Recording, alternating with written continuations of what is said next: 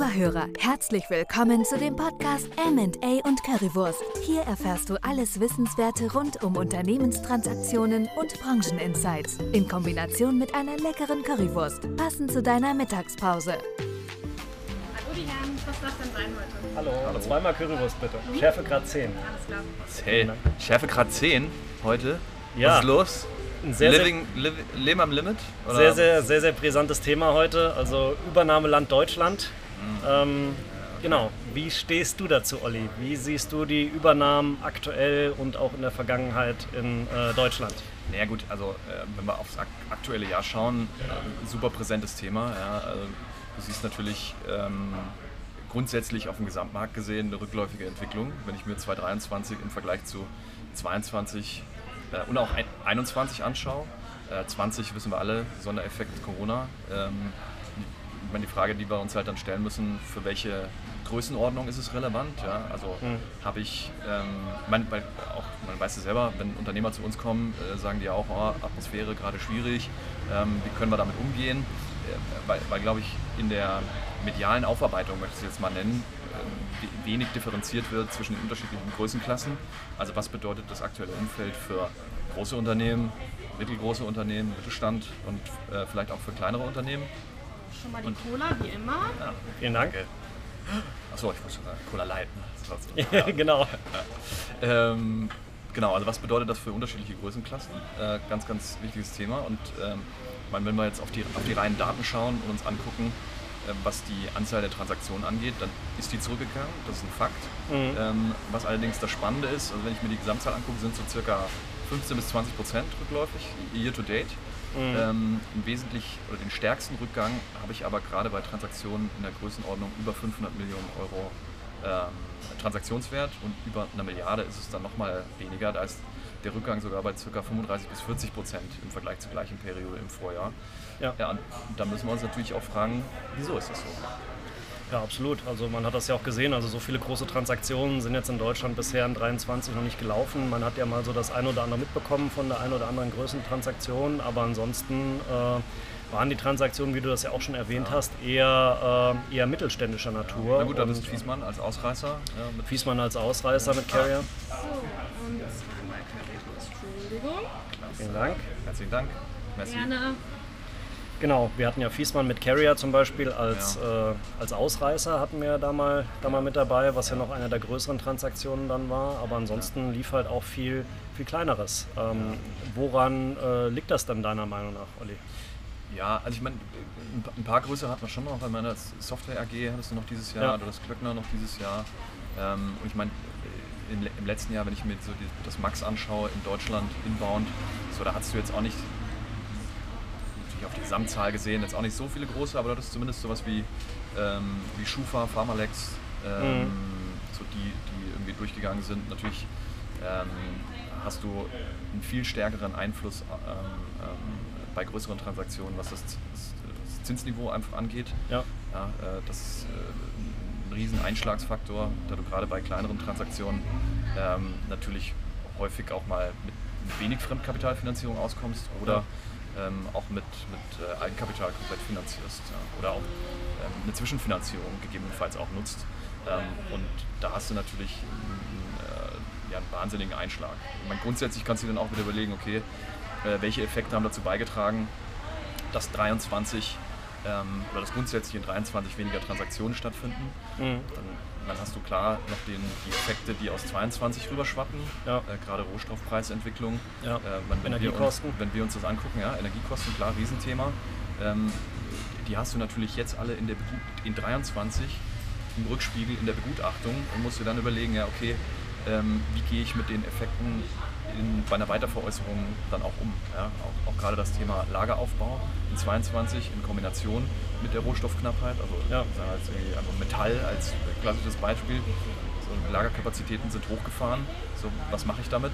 Ähm, so, und gleichzeitig mit der, ähm, glaube ich, mit der, mit der äh, mit dem grundsätzlichen Rückgang der, des Transaktionsniveaus ist der ein oder andere einfach auch zurückhaltend, was das angeht. Das, das, ist ja einfach eine ganz subjektive Wahrnehmung. Ja, absolut. Also es wird ja schon auch sehr, sehr oft durch die, äh, durch, die, durch die Presse getrieben. Da ist ja manchmal dann auch ein bisschen Unsicherheit, wenn man jetzt auch äh, politische Konflikte, politische Situationen sieht. Außenhandelsbeziehungen, die dann halt auch schwierig sind. Und dann fragt man sich als Unternehmer natürlich auch, was bedeutet das jetzt dann im Endeffekt für mein Unternehmen? Ja. Bin ich da irgendwie betroffen? Hängt das irgendwie mit meiner Wertschöpfungskette zusammen, wie du auch schon gesagt hast? Ähm, wo kaufe ich denn jetzt mein Material ein? Muss ich da jetzt speziell nochmal was beachten? Äh, schaue ich jetzt lieber inländisch, wo ich vielleicht äh, substituierbare Lieferanten dann auch herkriege? Ja. Ja. Ähm, natürlich dann auch gekoppelt mit den, mit den, mit den Energiekosten, die ja natürlich auch, äh, auch, ziemlich, auch ziemlich gestiegen sind. Und ähm, dann stellt man sich natürlich auch irgendwie automatisch die Frage, okay, wenn die Kosten jetzt in dem Bereich natürlich auch gestiegen sind, äh, wirkt sich das natürlich dann auch auf meine G&V im Endeffekt aus und natürlich auch dann direkt, äh, direkt auf meinen Gewinn, wenn ich dann sage, okay, äh, ich muss ja auch gucken, wenn ich jetzt ein energieintensives Unternehmen habe, ich kann ja auch die Preise, die dort entstehen, nicht einfach eins zu eins dann im Endeffekt äh, an meine an meine Kunden dann im Endeffekt so, äh, so weitergeben. Das heißt, da ist ja auch ein gewisser Die Abhängigkeit der Vertragsstruktur natürlich. Ja. Meine, oder ja. ist immer ein, ein Timelapse gegebenenfalls. Ne? Man muss nachverhandeln, kann es übertragen. So, das, ist schon, das kann schon einen größeren Einfluss haben, sondern hängst du halt drin und hast in 22, 23 gegebenenfalls halt ähm, eine, eine Bilanz oder einen Jahresabschluss unter genau den Einflüssen. Ich meine, dann wissen wir, okay, wir können als Berater da gegebenenfalls was normalisieren, äh, sodass die Effekte dann halt klar abgegrenzt sind und ähm, dann muss man sich überlegen, ist das für die Zukunft, ähm, für die Unternehmensplanung dann auch weiterhin äh, von Relevanz oder ist es ein Einmaleffekt, ein Sondereffekt. Ähm, aber das hat man natürlich jetzt nicht, glaube ich, häufig als, als Unternehmer einfach nicht so drin, dass das dann so funktionieren kann trotzdem. Ne? Ja, ja, ja, absolut. Und äh, im Endeffekt, klar, man muss es dann ja auch wieder den Investoren erklären. Also wenn wir dort Unterlagen aufbereiten, die schauen dann natürlich auch, äh, schauen dann natürlich auch sehr, sehr genau drauf. Aber ähm, man kann das ja auch ein bisschen differenzierter betrachten, sage ich mal. Ja. Also es gibt ja auch Sektoren, die auch unabhängig von diesen Krisen ja nach wie vor noch äh, noch relativ stabil laufen, wo man dann auch sagt, okay, hier gibt es gewisse Trendthemen, weil einfach Deutschland in gewissen Bereichen immer noch ein sehr, sehr guter, attraktiver Standort ist, weil man halt in gewissen Bereichen immer noch Technologieführer ist, sehr weit vorne ist, aber auch in anderen Bereichen natürlich noch großes Entwicklungspotenzial hat, was es natürlich dann auch wieder für Investoren dann sehr, sehr interessant macht, und auch gerade in diesen Bereichen zu investieren oder auch äh, zu, äh, zu konsolidieren. Ja, da gibt es ja unzählige Sektoren. Das geht ja klassisch über Installateursbetriebe. Wärmepumpen, Solar ist ein Trendthema, genauso wie Infrastrukturthemen, äh, Ladesäulen, Glasfaser. Also da gibt es ja auch unzählige Themen, die einfach nach wie vor noch sehr, sehr gut laufen, weil das ja auch irgendwie ein bisschen äh, von der Regulierung hervorgeschoben ist. Wenn ich jetzt sehe, hier es gibt ein äh, Netzausbaubeschleunigungsgesetz von der Bundesregierung, es gibt jetzt Gesetze zu Wärmepumpen, Wärmepumpen, was gemacht werden soll. Also das sind ja auch Themen, die dann natürlich auch, äh, auch auf andere Ebenen noch weiter vorangetrieben werden, was dann natürlich auch wieder den Unternehmern dann ein Stück weit zugutekommt. Ja, ja, das stimmt. Ich meine, am Ende musst du dich auch fragen, welche, ähm, äh, welche, welche Auswirkungen hat das auf unterschiedliche Art von Unternehmen. Und meine, wir haben häufig mit Familienunternehmern zu tun. Ja. Ähm, so, da ist die, die Nachfolgethematik ja einfach eine wahnsinnig präsente sondern ich muss mir dann die Frage stellen, kann ich die weiter aufschieben? Ähm, oder ist es ein Thema, das ich unabhängig jetzt der, der makroökonomischen Entwicklung einfach anstoßen will? Und meine, das ist ja was, was wir ganz häufig sehen, dass gerade in kleinen und mittelständischen Betrieben dass das auch unabhängig jetzt ist von dem gerade, gerade diskutierten Punkt, wie sich jetzt das Zinsniveau entwickelt, die Inflation, sondern ja. am Ende schaut, ähm, sind die Assets manchmal auch ganz andere. Ja? Das kann irgendwie in, ähm, in Industrien, wo es wahnsinnig kritisch ist, ähm, gut ausgebildete Mitarbeiter zu bekommen, kann das ein, ein Werttreiber sein für die, für die Bewertung. Ja? Oder es kann eine gewisse ähm, auch, auch, äh, regionale ähm, Stärke sein, die ich dann, äh, nehme einfach das Dienstleistungsgewerbe, ja, wenn ich irgendwo Installationsbetriebe habe, so dann sind die regional äh, stark aufgestellt und wenn ich da als Unternehmen, das wachsen möchte, in die Region rein will, ja, die, die, Entscheidung, das dann zuzukaufen, oder ist eigentlich eine, eine sehr, sehr rationale, weil äh, dort mit eigenem Standort hinzugehen und dann sukzessive das Ganze voranzutreiben, kann eben zu lange dauern. Ja? Und dann ist es eben trotzdem ein Transaktionsdruck, der dahinter ist und für eine entsprechend hohe Bewertung sorgt. Ja, absolut. Also der klassische deutsche Mittelstand ist ja sehr, sehr stark, ist ja auch der Motor der deutschen Wirtschaft, wie man das immer so schön sagt. Und, Führen wir ein ähm, Phrasenschwein ein. Genau. Führen wir hier ein Phrasenschwein ein. Phrasenschwein einführen. Genau, und äh, dort ist es halt, wie du auch sagst, die Themen sind andere. Also die Themen sind nicht immer so politisch getrieben oder auch äh, Zinsniveau-lastig oder äh, außenhandelstechnisch getrieben, sondern es ist einfach, okay, man ist halt vielleicht auch äh, in einem, in, einem, gewissen Alter, hat keinen Nachfolger und äh, gerade da gibt es ja auch äh, unzählige Statistiken und unzählige Unternehmen, wo es halt einfach keinen Nachfolger gibt und wo es dann einfach in den nächsten Jahren zwangsweise dann irgendwann auch zu einer, zu einer Nachfolgesituation dann, dann kommt. Und äh, wenn das natürlich in einem attraktiven Sektor dann irgendwie unterwegs ist, dann ja. ist es natürlich schon eine Überlegung, ob man dann nicht sagt, okay, man äh, gibt das Unternehmen vielleicht weiter an einen Investor. Muss ja nicht immer ein Private Equity sein, kann ja auch ein Stratege ja, sein. Da gibt es ja auch wieder unterschiedliche, unterschiedliche Ansätze. Und äh, beide Seiten konsolidieren ja und äh, das kann dann auch für einen Unternehmer durchaus, auch wenn es mal etwas äh, politisch schwieriger ist oder brisanter ist, dann trotzdem immer noch sehr, sehr, sehr, sehr attraktiv sein. Ja.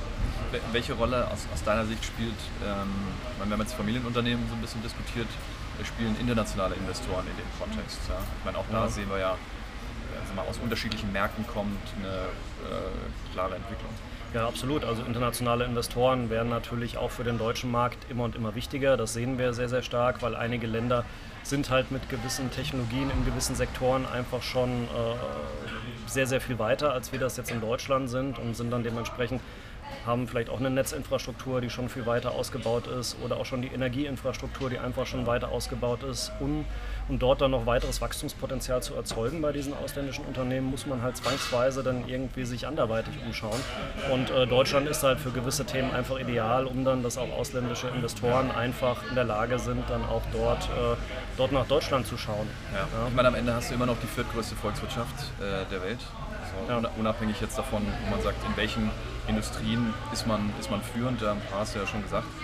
Aber ähm, alleine die, die, die, Größe des Markts ist ja einfach auch ein Treiber. Also wenn ich mir den zweitgrößten anschaue, Frank also in Europa, wohlgemerkt, ja. den zweitgrößten Frankreich oder dritt Italien, äh, so dann, dann ist der Unterschied äh, also so groß, dass es auch für Investoren, andere Investoren aus Europa wahnsinnig viel Sinn macht, ähm, in den Markt zu gehen. Wie du gesagt hast, man Energie- oder, oder Netzausbau ist jetzt ein Beispiel äh, für in anderen Ländern, so wenn du irgendwie so Skandinavien nimmst, natürlich schon wahnsinnig weit fortgeschritten, ja. ähm, so, die jetzt einfach neue Marktpotenziale äh, oder weitere Marktpotenziale ähm, identifizieren und dann ist eine regionale Vergrößerung äh, die logische Stoßrichtung.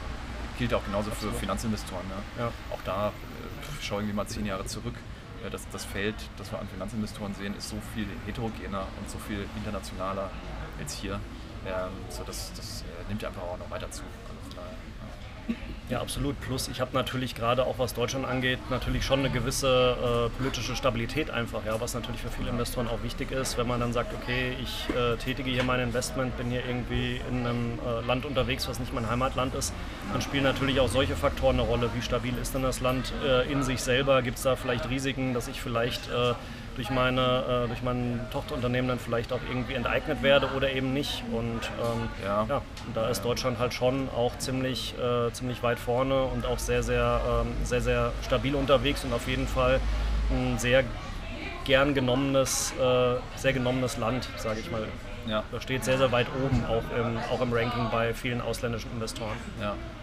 Was würdest du sagen, also jetzt auch so rein, also natürlich kann man nie in die, in die Zukunft schauen und Glaskugel, aber ähm, was würdest du sagen, in welchen Zeiträumen können wir mit einer, also wir, wir wissen ja äh, gerade was die äh, Entwicklung unseres, unseres, Zinsniveaus angeht, so sind wir gerade relativ hoch, aber was würdest ja. du sagen, ähm, in, in, welchem Zeitraum haben wir uns davon erholt und äh, wann sehen wir wieder, wieder Aufblühen des Markts? Also ohne jetzt damit zu sagen, ja, äh, es sieht jetzt verdammt schlecht aus, weil das tut es ja jetzt auch ja. nicht gerade Nein, also ich sag mal, der Markt ist ja zurzeit auch nicht schlecht. Natürlich ist das Zinsniveau jetzt ein bisschen höher, als das noch, äh, als das noch vor ein, zwei Jahren war, das ist völlig klar. Aber ich meine, äh, keiner hat jetzt damit gerechnet, dass wir Nullzins oder Negativzinsen dann äh, für immer oder haben so werden oder auch für so lange haben werden. Von daher, ich sehe das schon so, dass das wahrscheinlich in den nächsten fünf bis sieben Jahren sich wieder auf ein auf ein niedrigeres Niveau einpendelt. Man sieht das ja auch so ein bisschen, Inflationsraten gehen jetzt ja mittlerweile auch wieder zurück. Also gerade auch wenn man in die USA schaut, ist die Inflation schon wieder sehr, sehr niedrig. In Deutschland geht es auch zurück, ist noch ein bisschen höher, was aber auch einfach mit den Energiekosten zusammenhängt. Aber selbst da sieht man einfach,